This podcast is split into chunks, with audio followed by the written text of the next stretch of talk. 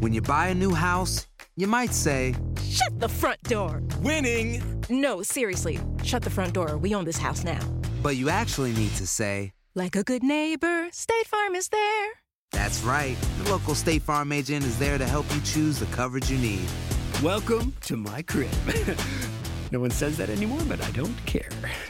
So just remember, like a good neighbor, State Farm is there. State Farm, Bloomington, Illinois. Boost Mobile tiene una gran oferta para que aproveches tu reembolso de impuestos al máximo y te mantengas conectado. Al cambiarte a Boost, recibe un 50% de descuento en tu primer mes de datos ilimitados. O, con un plan ilimitado de 40 dólares, llévate un Samsung Galaxy A15 5G por $39.99. Obtén los mejores teléfonos en las redes 5G más grandes del país. Con Boost Mobile, cambiarse es fácil. Solo visita boostmobile.com. Boost Mobile, sin miedo al éxito. Para clientes nuevos y solamente en línea, requiere AroPay. 50% de descuento en el primer mes requiere un plan de 25 dólares al mes. Aplican otras restricciones. Visita boostmobile.com para detalles. Hay gente a la que le encanta el McCrispy y hay gente que nunca ha probado el McCrispy. Pero todavía no conocemos a nadie que lo haya probado y no le guste. Para pa pa pa. This is the story of the one. As a maintenance engineer, he hears things differently. To the untrained ear, everything on his shop floor might sound fine, but he can hear gears grinding or a belt slipping.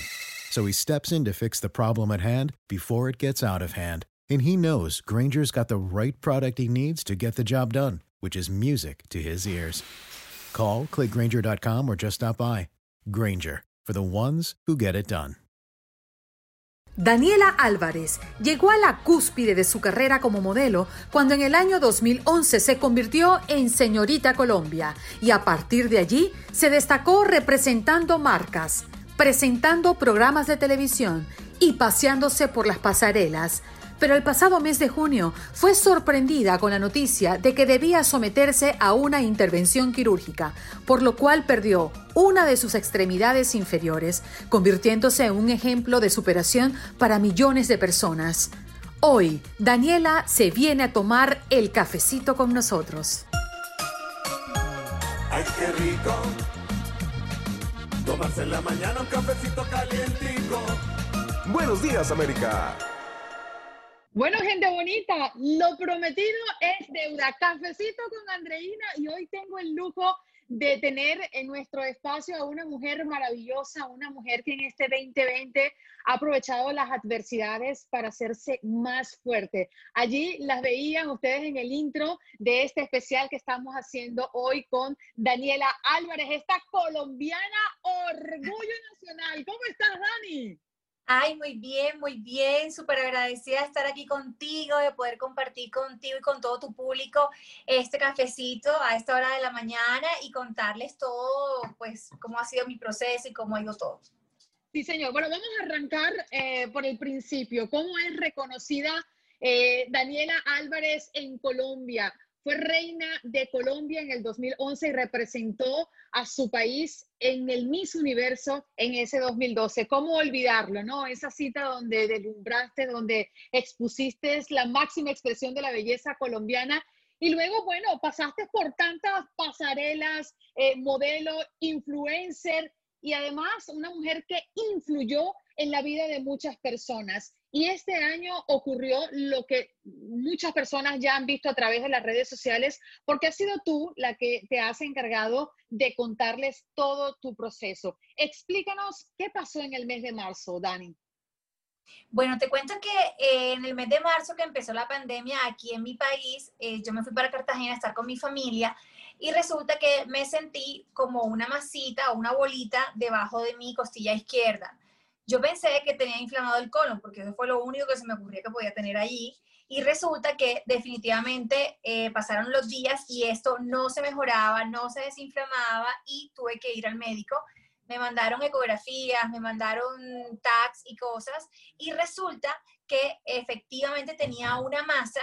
Esta masa pues em, era de bajo grado y afortunadamente solamente había que sacarla y volver a cerrar mi abdomen y ya no iba a pasar más nada. Y resulta que en esa operación en esa primera cirugía, porque tuve cinco, eh, el médico se dio cuenta que esta masa estaba absolutamente adherida como un queso derretido a mi aorta y tuvo que retirar. Al momento de tocar la aorta se hizo un hueco, la aorta se cerró, empezó a hacer una isquemia, es decir, a, em, a no llegar oxígeno suficiente a mis extremidades inferiores y afectaron mis dos pies, en especial mi pie izquierdo, que tuvo que ser amputado después de mes y medio de tratar de recuperarlo y no se pudo.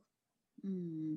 A ver, Dani, e, esa masita que te apareció en un principio, ¿a qué se debió? ¿Qué te, qué te dijeron los médicos? No, no existe una explicación para eso. O sea, no, no es algo genético porque mi familia no sufre de eso. Eh, en los médicos no, no, te, no, no pueden dar como certeza de por qué aparece. Pero lo bueno siempre fue que era una masita que no era mala, o sea, no era, no, necesitaba de quimioterapia ni de, de, radioterapias y que simplemente era mejor sacarla porque al dejarlas adentro a veces estas masas empiezan a crecer y te comienzan, sabes, como que a deformar por dentro. Entonces, la idea era simplemente sacarlas para que no se pusieran malucas ni para que causaran ningún daño por dentro. Y resulta que... Eh, por algo que era extra al problema, terminé amputada. Ahora, Dani, cuando ocurren estas intervenciones que en un principio no sabía que esto iba a llegar hasta este punto, y llega el momento de tomar la decisión. Estaba viendo un poco tu historia y relatabas en una entrevista donde decías, bueno, la decisión pasaba porque la sangre no llegaba a, a mi pies y comenzó a ponerse tus deditos negros, comenzaste a, a, rezar a que todo en tu cuerpo se diera de la mejor manera para que fluyera la sangre hasta el final de tus pies, pero eso no llegó. Y con la angustia de que tenías que tomar una decisión porque iba a avanzar y mientras más esperaba la posibilidad de que te cortaran la pierna un poco más arriba, pues era más probable. Es, es ese momento donde tú dijiste, no, ya no voy a esperar más, tengo que tomar una decisión. ¿Qué pasó allí? ¿Cómo tomaste la decisión? Es que el médico, eh, que era mi médico de cabecera, llegó y me dijo que, mm, que si yo quería podíamos seguir esperando, que ya llevamos esperando un mes y medio.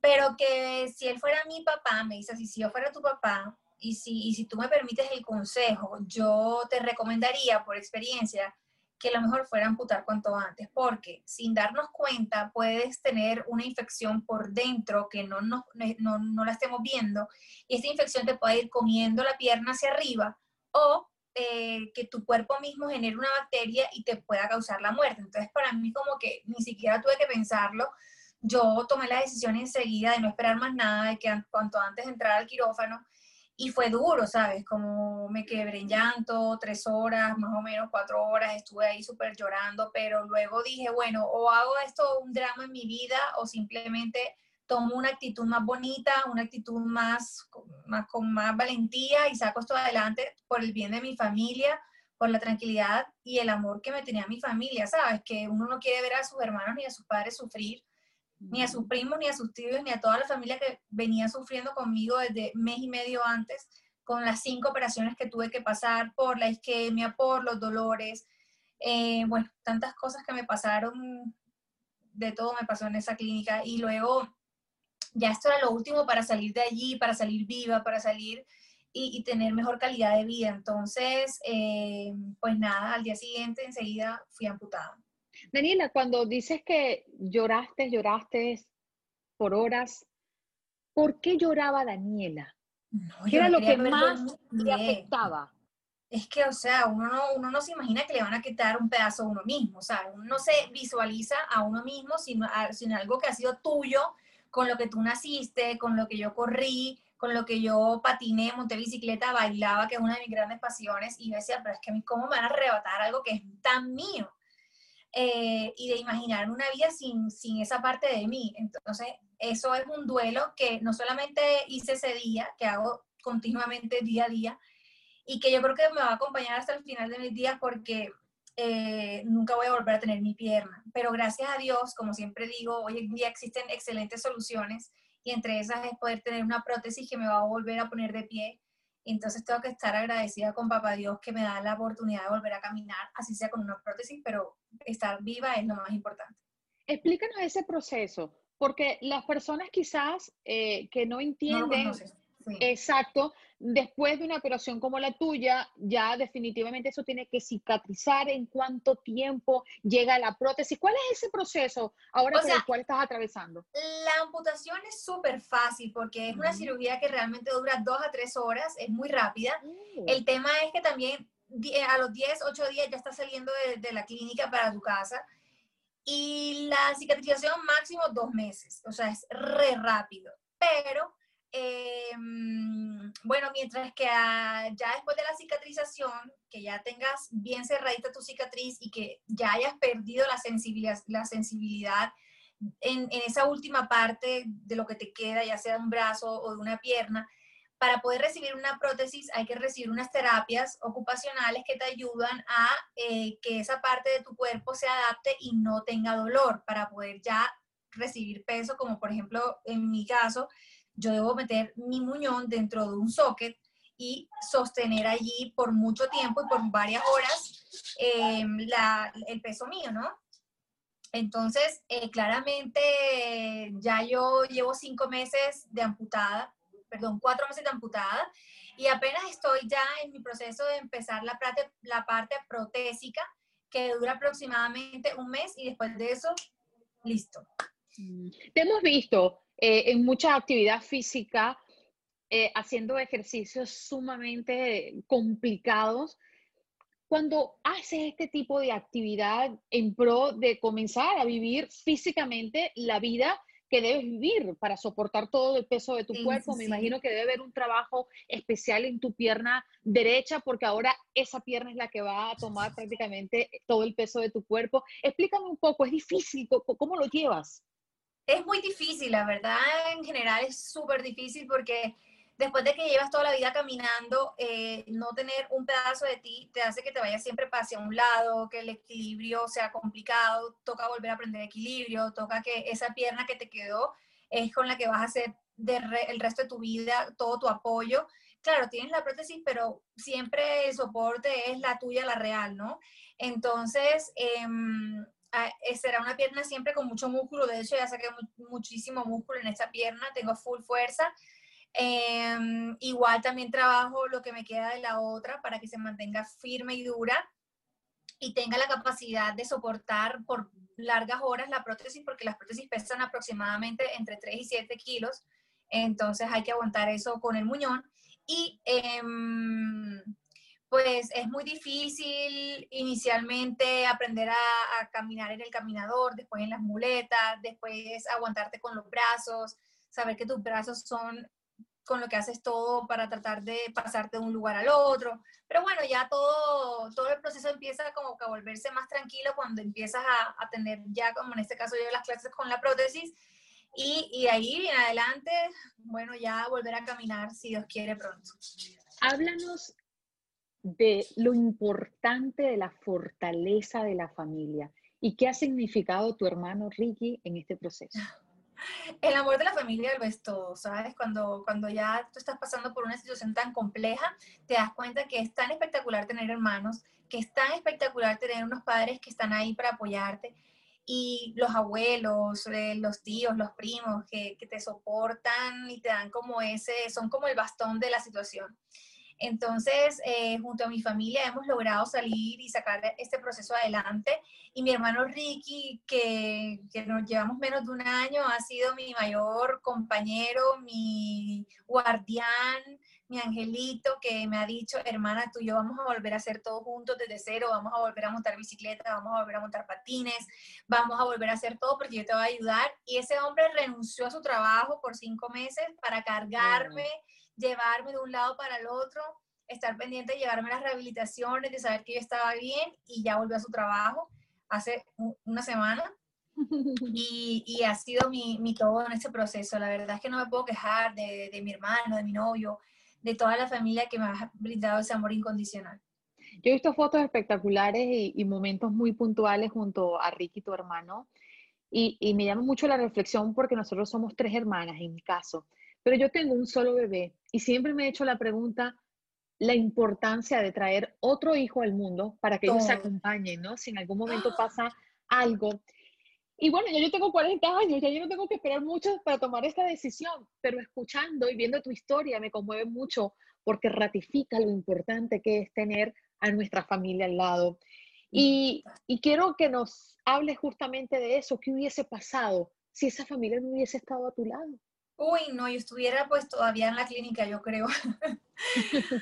no, porque es que la, la fortaleza es, es, de todo, ¿sabes? Es de ver a tu, a tu mamá, a tu papá contigo, de, de tener a tus hermanos contigo, de, de, que estás acompañado, aunque en este proceso he conocido a muchas personas que han superado la situación solos y, y ahí yo sí que más les aplaudo duro porque es más difícil pasar por algo tan duro solo que acompañado eh, yo no, o sea, no hubiera sido para nada igual para mí. Tú no sabes la necesidad de, de, algo tan sencillo como que me den todas las pastillas porque son como un, pocotón a todas horas y tengo a esa mamá que está con la alarma, hija, te toca esta cosa, hija, te toca esta otra.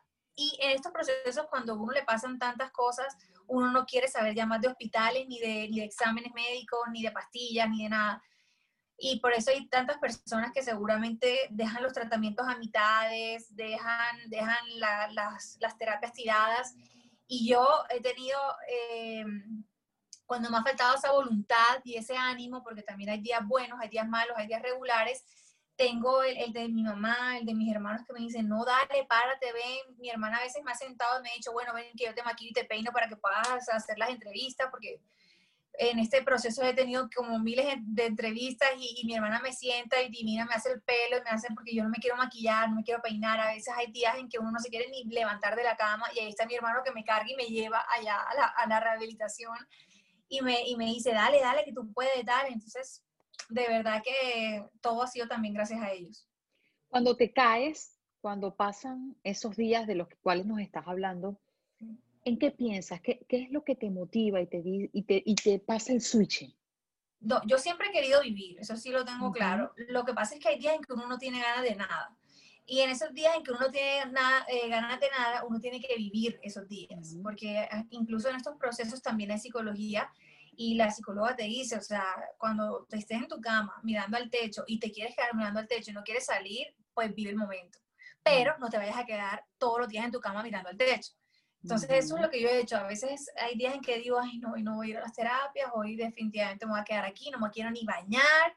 Y, y ahí me quedo, ¿sabes? Y al día siguiente me levanto, me levanto porque vuelve la energía, vuelve, son, es como un sub y baja de emociones porque es una lucha emocional y es una lucha emocional dura, pero eh, uno siempre tiene que tratar de ponerle la mejor actitud porque yo siempre lo digo, uno ni nace positivo, ni nace optimista, ni nace feliz eso es una decisión que tú, que tú eliges eh, durante tu vida. Eso no es genético, eso es algo que es tu decisión. Entonces yo siempre decidiré ser feliz. ¿Cuáles son los proyectos a futuro? Porque eres embajadora de buena voluntad por UNICEF y me imagino que estos toques de la vida, cuando te cambia el rumbo, tienes muchos proyectos en mente porque se te abre la mente, comienzas a ver la vida de una manera diferente. Daniela Álvarez, ¿qué quieres ser en ese futuro inmediato? En ese futuro inmediato, que tú lo has dicho bien, eh, lo que quiero es poder transmitir a través de este testimonio de vida que ha sido tan mío y tan duro, poderle decir a todas las personas que están pasando por algo similar que sí se puede salir adelante, que siempre hay una posibilidad, que siempre hay una solución.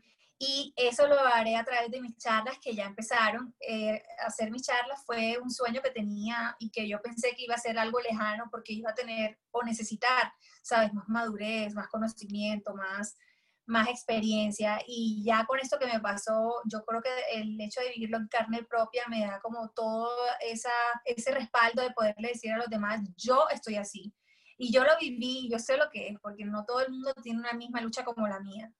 Y habrán luchas más difíciles, otras menos difíciles, pero siempre se puede. Cuando uno de verdad decide vivir el momento, sentir la emoción, gestionar esa emoción y siempre gestionarla para el bien tuyo y el de los que te, de los que te rodean.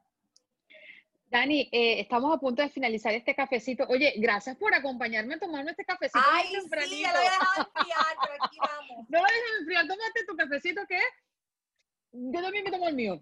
Mira, quiero cerrar con, con este mensaje para las personas que han pasado por una situación similar a la tuya, que hoy están viendo esta entrevista. ¿Algún familiar que tienen alguna persona conocida que ha pasado por esto? Incentivar a la comunidad que seamos más sensibles ante las personas que necesitan de nosotros, porque tú lo tuviste todo prácticamente, a tu familia, a tu novio, eh, que además estuvo allí antes y después en los momentos más difíciles, pero quizás eh, somos a veces tan mezquinos porque nunca sentimos la necesidad de algo hasta que nos llega. Quiero que seas tú la que cierre esta entrevista dándole mensaje a esas personas que pasaron por ello o a esas familias que tienen en su núcleo familiar una situación similar. Primero que todo, yo creo que es fundamental creer en, en, ese, en ese ser superior, eh, llámenlo como quieran llamarlo, pero en este caso por lo menos yo creo demasiado en Papá Dios y es el que me da la fuerza, la fortaleza en todos los momentos. Yo creo que cuando solamente con el hecho de saber que Él está ahí para mí me, me ayuda demasiado, eso es importante. Lo segundo, eh, es que si, si tienes un miembro de familia que está pasando por algo, ayúdalo lo más que puedas, entiéndelo, no lo critiques, no lo presiones, incentívalo, motívalo em, y entiende sus propios tiempos.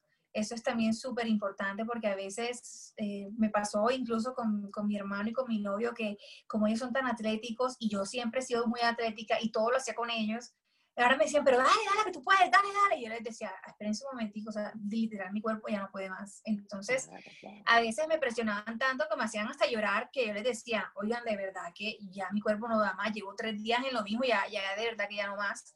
Entonces, a veces hay que entender a la persona porque, porque cuando uno en especial tiene una pérdida física, eh, el cuerpo mientras que lo asimila, lo entiende y lo, ¿sabes? Lo absorbe, eh, uno tiene electricidad, calambres, eh, muchas cosas. Entonces, yo sé que, como decías tú, dependiendo de, la, lucha que sea, cambian las cosas, pero siempre es como tratar de motivar, tratar de direccionar a la persona.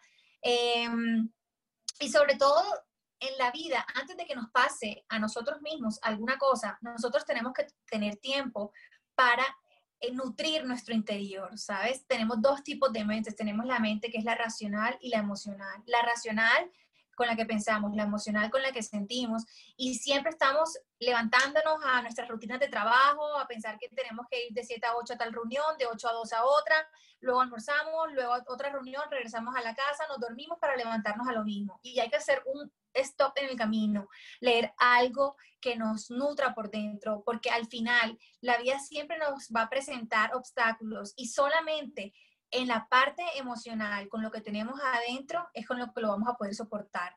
Entonces hay que nutrir nuestro ser y saber que es igual de, de importante que el trabajo con el que traemos el pan a nuestros hogares. Daniela, hay una especie de votación, acláranos cómo es este sistema para convertirte en la influencer latinoamericana por People Choice. Eh, ¿Qué está pasando allí? ¿Cómo es esto?